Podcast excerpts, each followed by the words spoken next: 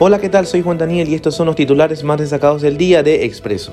Brisas de Santay espera la respuesta sobre el plan de impacto ambiental.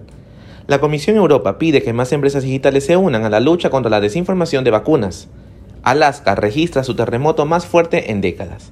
Y en Tokio 2020, el ciclista ecuatoriano de BMX, Alfredo Campo, buscará hoy 29 de julio su ascenso al podio, tras superar los cuartos y octavos de final. Entrate de estas y otras noticias solo en expreso.es.